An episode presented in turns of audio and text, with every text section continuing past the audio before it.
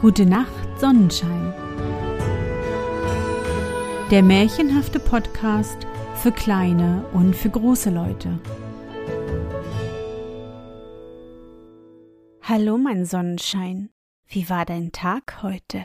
Was hast du heute Schönes erlebt? Mein Name ist Anne und ich begrüße dich zu einer neuen Folge meines Märchenpodcasts. Lass uns zusammen in die wunderbare Welt der Märchen reisen und gemeinsam entdecken, was die Helden und Prinzessinnen auf ihren Abenteuern erleben.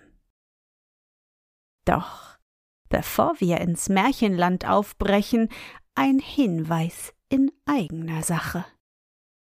Wenn auch ihr die wunderschönen Momente des Tages festhalten und in dem magischen Zauberbuch aufschreiben wollt, besucht meinen Sonnenschein Online-Shop. Dort könnt ihr das aktuelle Zauberbuch für das Jahr 2022 als PDF oder als gedrucktes Buch bestellen. Die Links zum Shop und weitere Informationen findet ihr in den Shownotes der Podcast-Folge. Doch nun genug gequasselt, das nächste Abenteuer wartet schon auf uns. Bist du bereit? Dann kuschle dich fest in deine Bettdecke, nimm dein Lieblingskuscheltier in den Arm, und wenn du magst, schließe die Augen und folge mir ins Märchenland.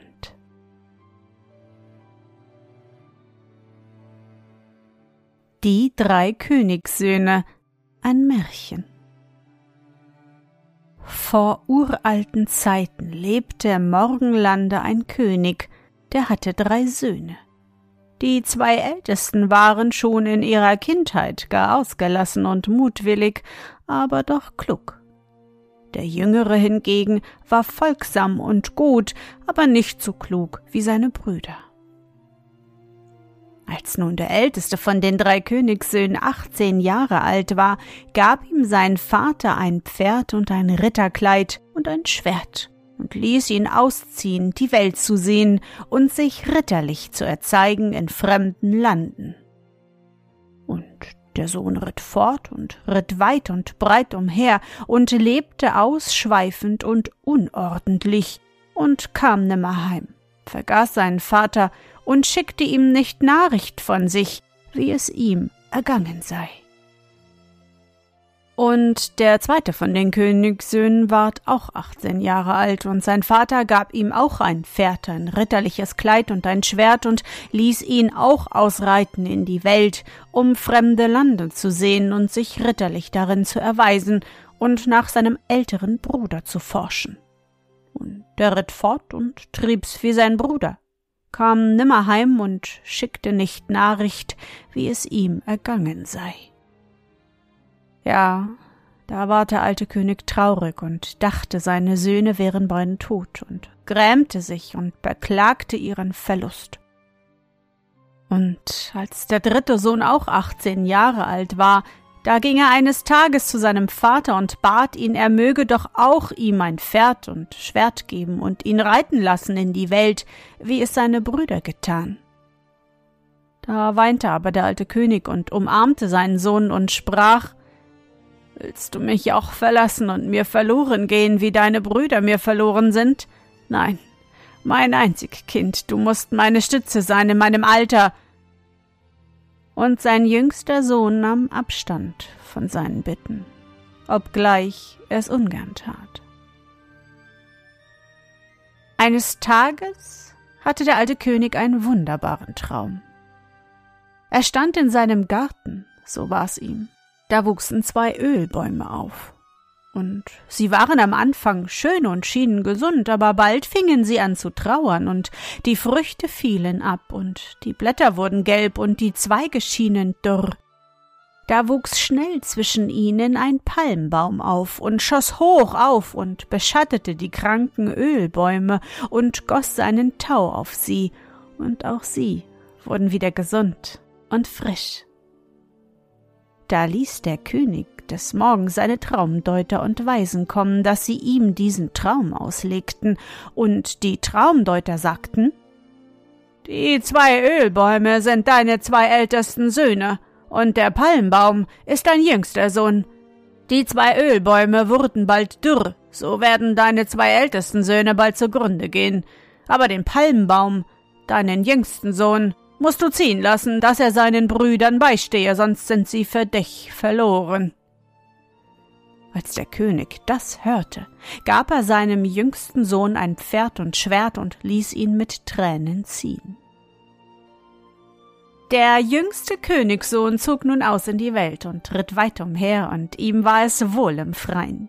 Er sah viel Land und Leute und erwies sich überall, wo er übernachtete, als ein braver Rittersmann und so kam er fort, weit in ferne, ferne Länder.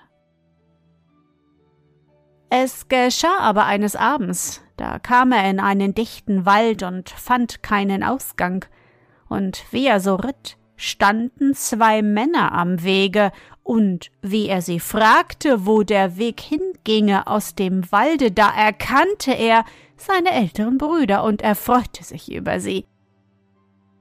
Sie aber fingen an zu schelten und sagten Können wir, die wir klüger sind, kaum durch die Welt uns schlagen, wie willst du durchkommen, der du einfältig bist? Denn die älteren Königssöhne waren schon weit herumgekommen und klüger, dem Jüngeren aber fehlte diese Weltklugheit. Es ward Abend, und nur selten fiel am Abhange des Bergwaldes ein Strahl der scheidenden Sonne durch die dichten Fichtenstämme. Da berieten die drei Königssöhne, welchen Weg sie einschlagen wollten, so dass sie eine Herberge fanden. Sie wendeten sich in Richtung der Höhe des Berges, ob sie von oben nicht ein Haus oder nur ein freies Feld erblickten.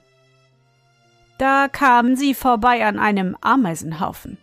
Den wollten die ältesten Brüder zerwühlen, dass sie sehen könnten, wie die Tierlein ihre Eier herumschleppten, aber der jüngste Bruder stieg von seinem Pferd und flehte sie an, dass sie's nicht täten. Und als sie vorbeigingen, da sprach ihn der Ameisenkönig an und sagte Wer du auch sein magst, Fremdling, ich danke dir, dass du deine Reisegefährten aufhieltest und so großes Unglück von uns armen Tierlein abwendetest. Wenn ich dir nützen kann, so komm und du sollst sehen, dass ich dir alles mit Freuden tue.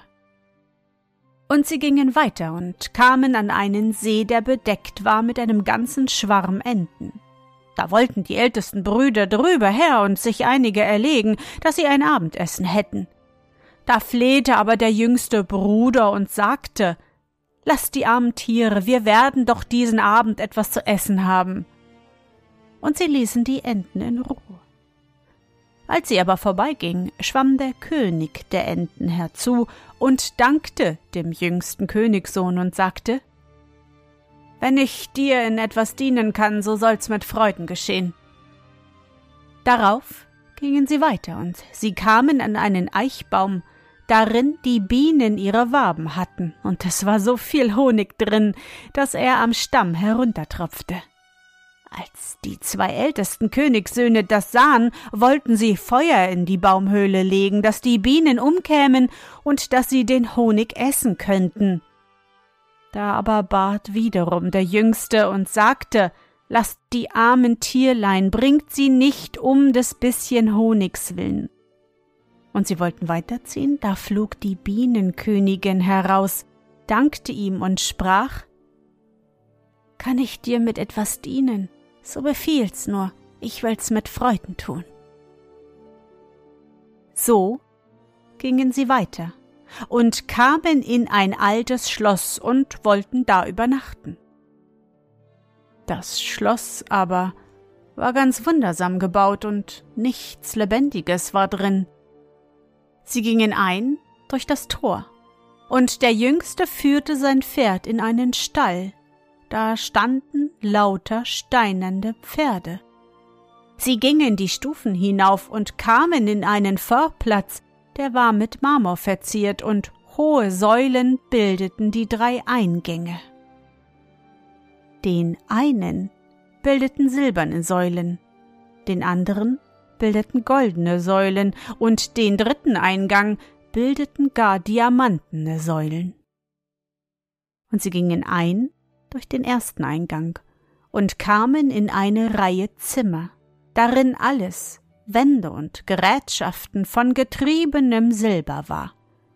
Und sie gingen durch alle Zimmer und fanden am Ende eine Türe, die verschlossen war durch drei Schlösser. Aber durch eins der Schlüssellöchlein konnte man hineinsehen in das Gemach, und drinnen am Tische saß ein altes eisgraues Männlein, dem der Bart ging bis zu den Füßen. Diesem riefen sie zu, aber es hörte sie nicht. Sie riefen ihn zum zweiten Male, aber es hörte immer noch nicht. Und sie riefen ihn zum dritten Male, da stand es auf und kam heraus und empfing sie freundlich und bewirtete sie den Abend aufs allerbeste und wies ihnen weiche Betten mit seidenen Vorhängen zum Schlafen an.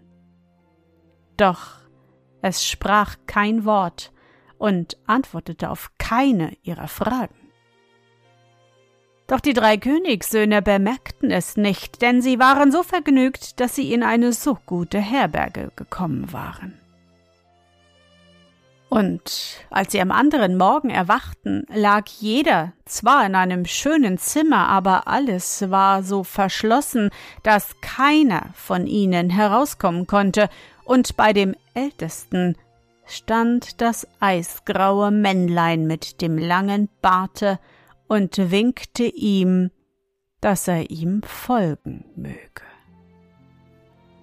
Dieser folgte ihm ganz ängstlich, und sie gingen ein durch den goldenen Eingang und kamen in einen großen, geräumigen Saal, darin alles von getriebenem Golde gearbeitet war.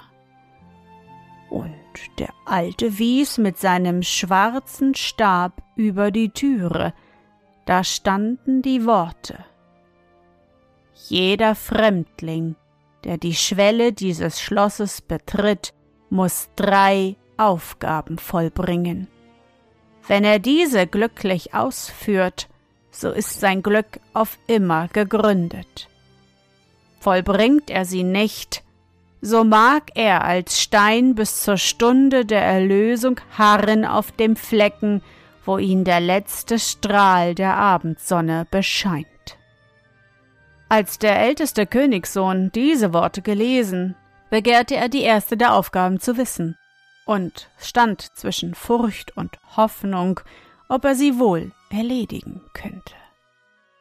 Da berührte das Männlein mit seinem Stabe die Wand, und es sprang eine Türe auf, und der Königssohn sah ein Gemälde, das stellte die Gegend dar, wo der Ameisenkönig seinen jüngsten Bruder angesprochen hatte, und darunter standen die Worte dreitausend Perlen, der Hauptschmuck der Prinzessin Pirola und ihrer zwei Schwestern, liegen hier im Moose zerstreut.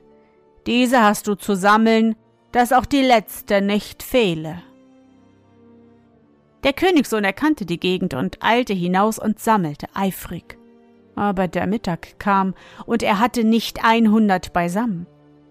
Die Sonne ging unter, da hatte er noch nicht dreihundert gesammelt, und der letzte Sonnenstrahl traf ihn, da sank er nieder und ward zu Stein. Den anderen Morgen stand das graue Männlein beim zweiten Königssohn und winkte ihm mit seinem schwarzen Stabe, dass er ihm folge, und auch er folgte ihm. Das Männlein zeigte auch ihm das Sprüchlein über der Türe im goldenen Saale und zeigte ihm das Gemälde. Da eilte der zweite Bruder auch hinaus und sammelte emsig und sammelte bis an den Abend, aber er hatte keine dreihundert der kleinen Perlen zusammen. Da ging die Sonne unter, und er sank nieder und ward ein Stein, so wie sein Bruder. Nun kam der dritte Morgen.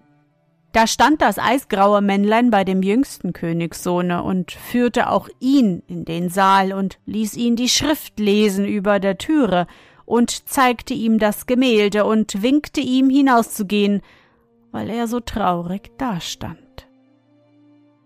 Da ging der dritte Königssohn hinaus und sah die kleinen, kleinen Perlen so weit zerstreut und im Moose versteckt, und als er das sah und merkte, dass es unmöglich sei, sie zu sammeln bis auf die letzte, da setzte er sich hin und weinte bitterlich und beklagte seinen armen Vater, der jetzt alle seine Kinder verloren habe.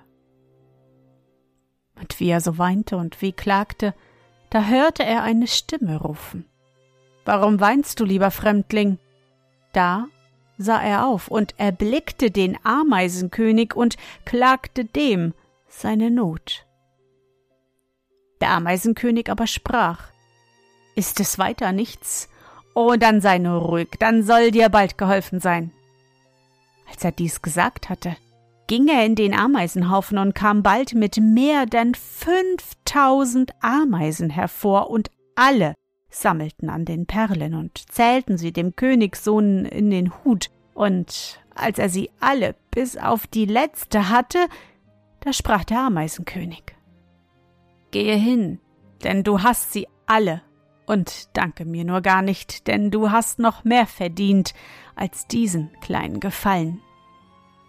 Da lief der Königssohn hinein in das Schloss und brachte dem Männlein die Perlen. Und das eisgraue Männlein war erstaunt darüber und führte ihn wieder in den goldenen Saal und berührte eine andere Wand. Diese öffnete sich wieder und zeigte ein Gemälde, das dem See glich, worauf der Entenschwarm sich aufhielt, und darüber standen die Worte in der Tiefe des Sees liegt der Schlüssel zu dem Schlafgemach der Prinzessin Pirola und ihrer zwei älteren Schwestern. Du musst ihn gefunden haben, ehe die Sonne untergeht. Und der Königssohn erkannte den See und eilte hinaus und zog sich aus, um hineinzuspringen und die Schlüssel zu suchen. Doch wie er hineinsteigen wollte, da schwamm der König der Enten zu ihm und fragte was begehrst du, lieber Fremdling? Da sagte der Königssohn, was er in dem See suchen wollte, und der Entenkönig antwortete Der See ist für dich zu tief, lass mich für den verlorenen Schlüssel sorgen. Und er befahl allen Enten unterzutauchen und den Schlüssel zu suchen, und sie tauchten unter und suchten, und gleich brachte eine den verlorenen goldenen Schlüssel in ihrem Schnabel herbei, und der Entenkönig überreichte ihn den Königssohn und sprach Nimm ihn hin und danke nicht, du hast noch mehr verdient als diesen kleinen Gefallen. Der Königssohn beeilte sich und brachte den Schlüssel dem eisgrauen Männlein, und kaum hatte es den Schlüssel in den Händen, da bekam es seine Sprache wieder und dankte dem Königssohne mit Freudentränen und sprach Schon zweitausend Jahre muss ich hier lebendig, aber stumm sitzen in diesem Schlosse und auf Erlösung harren. Nun hast du, glücklicher Fremdling, nur noch eine Aufgabe zu lösen, doch diese ist die schwerste. Gelingt es dir, dann ist dein Glück gegründet. Da fragte der jüngste Königssohn, was das wäre. Drei Töchter habe ich, sprach das graue Männlein. Ich bin der König von diesem verzauberten Schloss und Lande. Diese drei Töchter sind mir von ihrer eigenen Mutter, die eine böse Fee war, verzaubert und liegen nun seit zweitausend Jahren in einem totenähnlichen Schlafe. Die älteste, Rubia genannt, verzauberte sie durch ein Stück Zucker. Die zweite, Britza genannt, durch einen Sirup, aber meine jüngste Tochter, Pirula, durch einen Löffel voll Honig. Eine meiner Töchter sieht der anderen völlig gleich, und alle scheinen vom Alter gleich, aber Pirola, meine jüngste Tochter, ist mir besonders lieb. Und gerade an ihr muss die Erlösung geschehen, an ihrem Atem musst du erkennen, welche von den dreien den Honig gegessen, obwohl seitdem zweitausend Jahre verstrichen sind. Als er dieses gesagt hatte, führte der unglückliche König den Königssohn heraus, und schloss die dritte Säulenpforte auf. Da waren alle Zimmer mit edlen Steinen von allen Farben verziert, Wohlgerüche und sanfte Töne schwebten aus dem Hintergrunde hervor, Kühlung wehte ihnen entgegen, und in einer Bettstätte, die mit Laubwerk von grünen und farbigen Edelsteinen umgeben war, lagen in dem höchsten Saale wie tote Marmorbilder Rubia, Brizza und Pirula, alle drei von ausnehmender, aber gleicher Schönheit. Die Pracht des Saales und die Schönheit der Prinzessinnen, die Musik und die Wohlgerüche betäubten den jungen Mann ganz, dass er nicht mehr wusste, was er da tun sollte, bis ihn der König des Schlosses daran erinnerte und sprach Die Sonne steht im Mittage, wenn sie untergeht und du hast noch nicht erkannt, welche die jüngste ist, so trifft dich gleiches Schicksal wie deine Brüder, und ich muss wieder stumm sitzen wie vorher, bis sich wieder ein anderer Fremdling hierher verirrt. Erkennst du aber, ohne zu raten, meine Tochter Pirula, so ist sie deine Gemahlin, und du erbst mein Reich. Der jüngste Königssohn aber eilte hinaus und jammerte und weinte, und der Wald hallte wieder von seinen Klagen. Und wie er so klagte und jammerte, hörte er eine Stimme nach ihm rufen und zu ihm sagen Was klagst du, lieber Fremdling? Da sah er auf und erkannte die Bienenkönigin auf dem Baumstamme sitzen. Ach, sagte er, wie kann ich erkennen, welche von den drei Prinzessinnen vor zweitausend Jahren Honig gegessen hat? Was? fragte die Bienenkönigin. Ist es weiter nichts? Wie magst du darum auch so klagen? Ich will dir eine Biene mitgeben. Die soll um alle herumfliegen, aber die ist es, der sie sich auf die Lippen setzt. Darauf ging die Königin hinein in die Höhle, und eine Biene flog heraus und setzte sich ihm auf die Schulter, und er trug sie in den Saal zu den schlafenden Königstöchtern. Da flog sie zu allen und schwärmte herüber und hinüber, und endlich setzte sie sich auf den Mund der Mittleren. Da sprach der Königssohn zu dem eisgrauen König. Die mittlere ist Pirula, deine jüngste Tochter. Kaum hatte er das gesagt, da krachte und donnerte und blitzte es, als wollte die Erde zusammenstürzen und alles war verändert. Das kleine graue Männlein stand da als ein würdevoller, majestätischer alter König. Die Prinzessinnen standen in ihrer blühenden Schönheit da und umarmten ihren Vater, und die jüngste, Pirula, kam und dankte ihrem Erretter, dem jungen Königssohne, und der junge Mann umarmte sie und nannte sie seine Braut. Diener gingen aus und ein, im Schlosshofe war ein Pferdegetrappel zu hören, und sie gingen ans Fenster, und da war um sie nicht mehr die alte Wildnis, nein, eine prächtige Stadt stand da, und weiter sah man auch fruchtbare Felder und viele glückliche Fluren und Dörfer, und in den Straßen war ein Gewühl und alles ging so ordentlich, als wäre da gar kein Wunder geschehen, als wäre alles beim Alten. Ja, niemand schien davon etwas zu wissen. Auch in den Saal kamen nun einige Diener. Da ließ der König den Königssohn nehmen und seine Tochter Pirula und ließ sie sich setzen in eine prächtige offene Kutsche, vor die er zwölf Schimmel spannen ließ und vierundzwanzig Männer in Purpur und Gold gekleidet, ließ er vorausreiten mit Posaunen und ließ den Königssohn und seine Tochter Pirula ausrufen als neuen König und Königin des Landes. Dann wurde ein köstliches Gastmahl gehalten, wobei es an nichts fehlte, was den Tag verherrlichen konnte. Und wie sie so dasaßen in großem Jubel, ließen sich zwei fremde Ritter melden. Man ließ sie ein und siehe da, es waren des jungen Königs Brüder. Und abermals wurde ein Fremdling gemeldet, und als er hervortrat, da sprangen die drei Königssöhne von ihren Sitzen und umarmten ihn mit Freudengeschrei. Es war ihr Vater. Er hatte sich aufgemacht, seine verlorenen Söhne zu suchen und war eben in dieser Stadt angekommen. Drei Monate blieb der Vater der Königssöhne da, und solange er da war, dauerten die Feste, wovon immer eines der anderen an Pracht übertraf. Dann zog er mit seinen zwei ältesten Söhnen heim. Sie sollen, so sagt man, aus ihren ehemaligen Fehlern gelernt und des alten Königs Reich geteilt haben. Auch soll der Älteste die Prinzessin Rubia und der Zweite die Prinzessin Briza zur Gemahlin genommen, und beide sollen lange und glücklich regiert haben. Der Jüngste und Pirula aber wurden noch über hundert Jahre alt, und sie waren weise und gütig zu ihren Untertanen.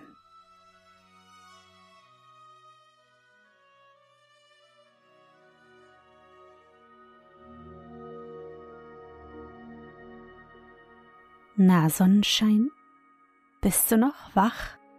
Das war Die drei Königssöhne, ein Märchen von Albert Ludewig Grimm. Ich hoffe, dir hat unsere gemeinsame Reise heute gefallen. Für mich war es wieder wunderbar und ich danke dir, dass du mich begleitet hast. Und bevor du nun die Augen schließt und in dein Traumland reist, möchte ich mit dir nochmal an dein schönstes Erlebnis heute denken. Was war es?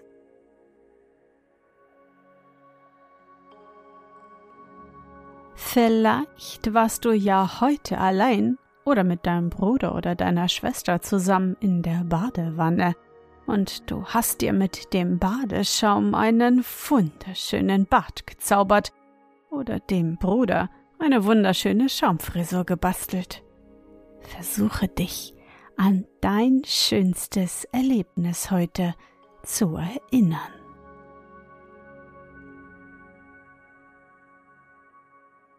Und?